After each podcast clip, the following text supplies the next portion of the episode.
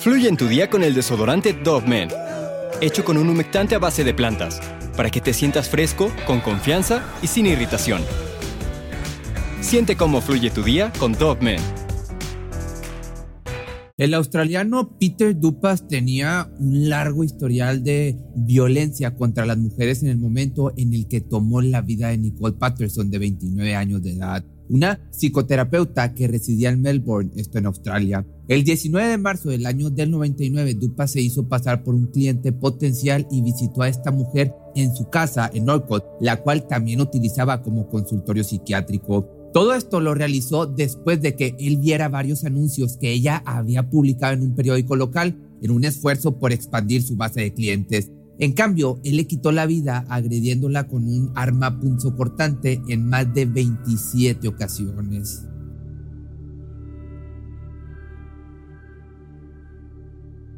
Hoy te vengo a contar la historia de Peter Dupas, el destripador de Melbourne, que actualmente cumple con tres cadenas perpetuas consecutivas por asesinato. Su historial delictivo abarca más de tres décadas, las cuales cada vez que salía de prisión, sus crímenes se volvían más y más violentos y a la vez depravados, teniendo como firma criminal remover los pechos de sus víctimas femeninas. Es uno de los principales sospechosos de varios crímenes sucedidos en la misma época en la que estuvo activo como sospechoso de la muerte de Helen McMahon, que en febrero del año del 83 fue brutalmente asesinada en el mismo lugar en el que Dupas había abusado íntimamente a otra mujer solo unas semanas antes.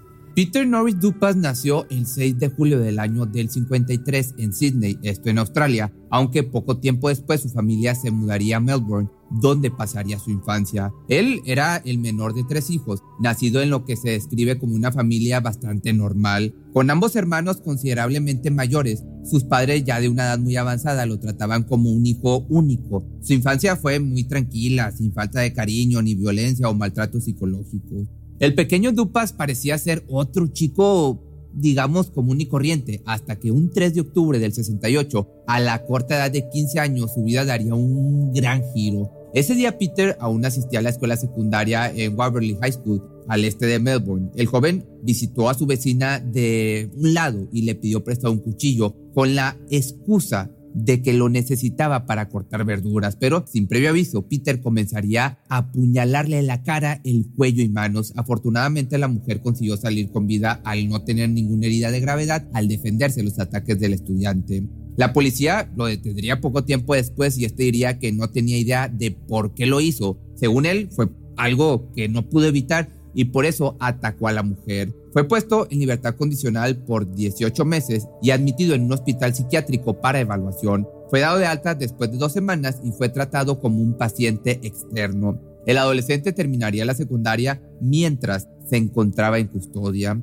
Casi un año exactamente después del crimen de Dupas en octubre del 69, en una morgue ubicada en el hospital de Austin, los cuerpos de dos ancianas fueron mutilados con un bisturí, cortando los pechos de ambas oxisas y dejando una extraña herida infligida en el muslo de una de ellas. El crimen en aquella época había quedado sin resolver, pero años más tarde se cree que Peter estuvo involucrado en el allanamiento, ya que las heridas coincidían con las que tiempo después sería su firma criminal. El detective John Armstrong, quien entrevistó a Dupas el 30 de noviembre del 73 en la estación de policía, tras un acto de violencia, de un abuso, el detective lo describió como débil y obediente cuando se enfrentaba a la autoridad él lo describió como un tipo de pura maldad. Todos sus ataques estaban cuidadosamente planeados y no mostraba remordimientos. El 25 de julio del 74, Dupas ahora fue condenado a nueve años de prisión con un periodo mínimo de cinco años tras cometer un ataque a una mujer casada en su propia casa. Él irrumpió en la casa de la víctima y la amenazó con un cuchillo antes de atarla con una cuerda y abusar de ella. La amenazó con hacerle daño a su bebé cuando ella, la mujer, se resistió a su ataque. El juez calificó el delito como una de las peores violaciones que se puede imaginar. Sería sentenciado a nueve años de prisión por el allanamiento y el abuso de la mujer, lo cual a mí se me hace muy poco. Pero en el 79 Después de solo cumplir cinco años y obtener la libertad condicional, a solo dos meses de su liberación, Dupas volvió a abusar de una mujer o de varias mujeres. cometiendo cuatro ataques separados durante un periodo de 10 días. El 28 de febrero del 80 recibiría una sentencia ahora mínima de cinco años de prisión por tres cargos de agresión con intento de abuso, intento también de homicidio, agresión con intención de robar y agresión indecente. Un informe del 80 sobre el crimen decía, hay poco que se pueda decir a favor de Dupa. Sigue siendo un hombre extremadamente perturbado, inmaduro y peligroso. Su libertad condicional fue un error. Pero lo más bizarro de esto es que volvería a quedar libre. Como te digo, salió de prisión en febrero del 85, nuevamente con libertad condicional. El 13 de ese mismo mes, el cuerpo de Helen McMahon, de 47 años, apareció sin ropa y mutilado en la playa de Rye. Su agresor había abusado de ella antes de acuchillarla y cercenar sus pechos, teniendo a Dupas como sospechoso y luego un mes después abusaría de una mujer de 21 años en una playa de Blairberry. Después de descender de su automóvil, Dupas siguió a la mujer y la atacó, amenazándola contra el suelo a punta de cuchillo para así aprovecharse de ella. Sería detenido más tarde y al ser interrogado por la policía, esto fue lo que declaró. Lamento lo que sucedió. Todos me decían que ahora estoy bien. Nunca pensé que volvería a suceder, solo quería vivir una vida normal. Para el 28 de junio del 85, Dupas fue sentenciado a 12 años de prisión por la violación en la playa y fue trasladado a una cárcel en Melbourne, donde entabló una relación sentimental con Grace McConnell, una de las enfermeras con la que se casó en el 87 dentro del recinto penitenciario. Y aquí quiero hacer un paréntesis. A veces me pregunto, Pepe, ¿por qué será que las mujeres, bueno, no todas, pero a una gran parte de las mujeres le gustan los hombres como dicen por ahí los chacales, estos tipos de criminales locos. Es algo que nunca he llegado a entender. Pero bueno, prosigamos.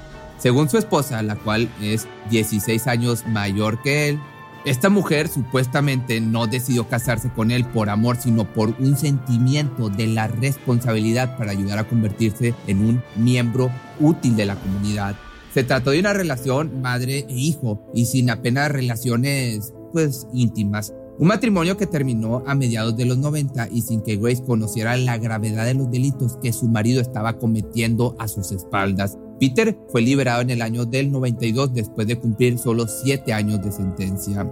Menos de dos años después de su liberación de prisión, Dupas ahora fue arrestado por cargos de encarcelamiento falso por un incidente en el lago Epaldoc en enero del 94. Con una capucha y armado con un cuchillo, cinta aislante y esposas, Dupa siguió a una mujer que estaba de picnic. La tenía cautiva a punta de cuchillo en un bloque de baños para abusar de ella, pero sus amigos se dieron cuenta a tiempo y persiguieron a Dupas. Cuando él salía de la escena del crimen, chocó su auto y fue detenido. Para el 18 de agosto del 94, luego de declararse culpable en el tribunal, fue sentenciado a tres años y nueve meses de prisión, con un periodo mínimo de dos años y nueve meses. En septiembre del 96 fue nuevamente liberado de prisión y se mudó a una casa en el suburbio de Pascoe Belt, en Melbourne, donde intentó pasar desapercibido para evitar problemas con los agentes que lo vigilaban por su libertad condicional. Sin embargo, el 4 de octubre del año 97, Peter volvió a la vida criminal.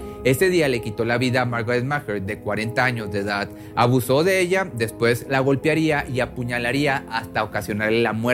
Después de que ella se encontró ya pues sin Dupas procedería a cortarle los pechos. El cadáver fue encontrado bajo una caja de cartón al lado de la basura y, junto a él, un guante de lana negra con restos de ADN de Dupas. Pues el primero de noviembre del 97, Messina Halbridge, de 25 años de edad, se encontraba visitando la tumba de su abuela en el cementerio de la ciudad de Faulkner, un suburbio al norte de Melbourne. Mercina se encontraba cambiando las flores en la tumba de su abuela cuando de pronto Dupa se le acercó por detrás y la golpeó fuertemente en la cabeza dejándola inconsciente. La arrastró hasta una parcela vacía y se aprovechó de ella violentamente. Después la apuñaló casi 90 veces y cercenó los pechos de la mujer como era su costumbre. El novio de Mercine Albert, que no llegaba a una cita que tenían ese mismo día, dio aviso a las autoridades sobre su desaparición.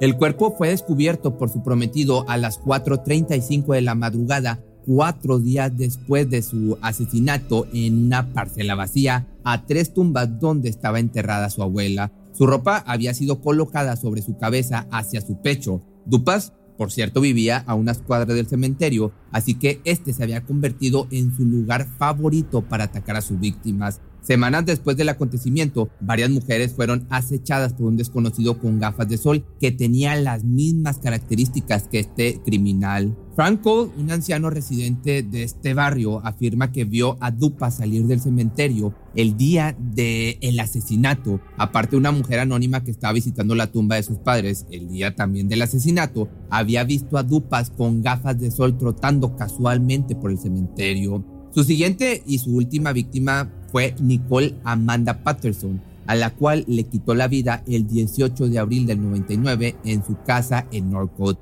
Nicole era una psicoterapeuta y consejera juvenil de 28 años empleada en una fundación juvenil que era una organización formada para ayudar a los jóvenes consumidores de sustancias. Patterson tenía el sueño de tener su propio consultorio privado y estaba usando su casa en Norcott como oficina. Entonces colocó varios anuncios clasificados en un periódico local Digamos que era como en un esfuerzo por expandir su base de clientes. Peter Dupas haría una cita con Nicole después de encontrarse con su anuncio en el periódico local. Él la terminaría agrediendo o aprovechándose de ella de una manera brutal para después acuchillarla 27 veces en su pecho y espalda. Una vez ya sin vida, le cortaría los pechos, los senos, para dejar su horrible firma en el cuerpo de esta pobre mujer. Su novio intentó contactarla ese mismo día en la tarde, pero no lo consiguió, lo cual generaría sospechas y al día siguiente Nicole fue descubierta por un amigo de ella en la sala de estar de su residencia. Este hombre la había ido a visitar el amigo para asistir a una cena de compromiso. Al escuchar música que provenía de una radio y descubrir que la puerta principal estaba abierta, entró a la casa y encontró pues todo un, una pesadilla. Patterson estaba severamente mutilada. Su cuerpo fue descubierto sin ropa de la cintura para abajo, su falda encontrada en un dormitorio cercano y su ropa interior estaba en sus tobillos. Tenía pegado al cuerpo pequeños trozos de cinta amarilla y le había quitado ambos pechos con un cuchillo afilado. Su bolso y la licencia de conducir fueron robados durante el ataque. El arma que había utilizado nunca se recuperó.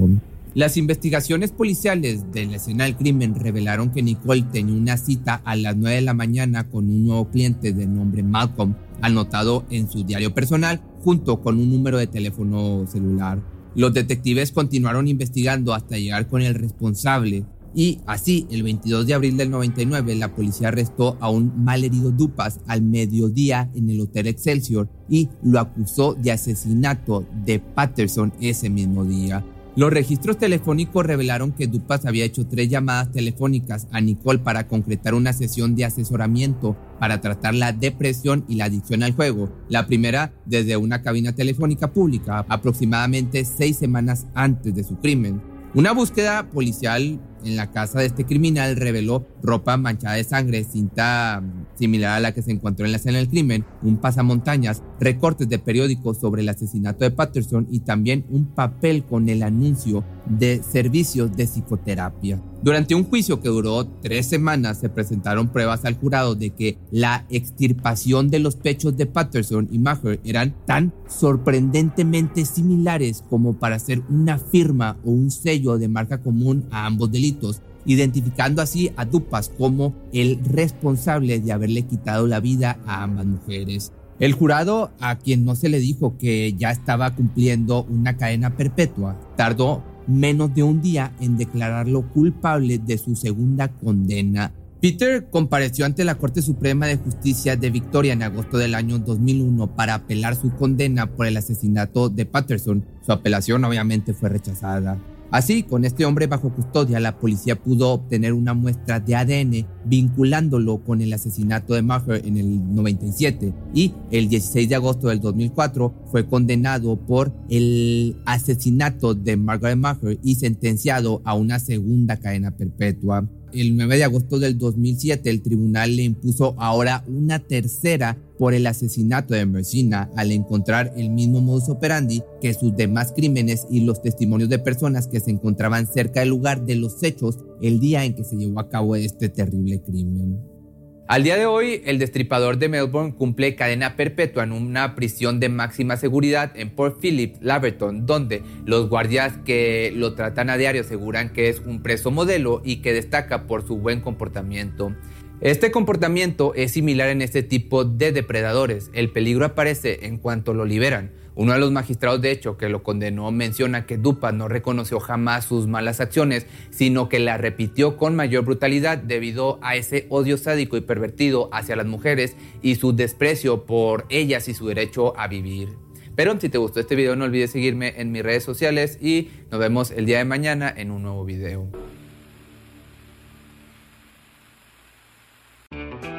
Fluye en tu día con el desodorante Dove hecho con un humectante a base de plantas, para que te sientas fresco, con confianza y sin irritación.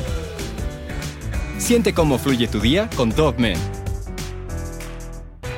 ¿No se merece tu familia lo mejor? Entonces, ¿por qué no los mejores huevos? Ahora, Egglands Best están disponibles en deliciosas opciones. Huevos clásicos, de gallina libre de jaula y orgánicos de Egglands, que ofrecen un sabor más delicioso y fresco de granja que le encantará a tu familia. En comparación con los huevos ordinarios, Egglands Best contiene la mejor nutrición como 6 veces más vitamina D, 10 veces más vitamina E y el doble de omega 3 y B12. Solo Egglands Best. Mejor sabor, mejor nutrición, mejores huevos. Visita egglandsbest.com para más información.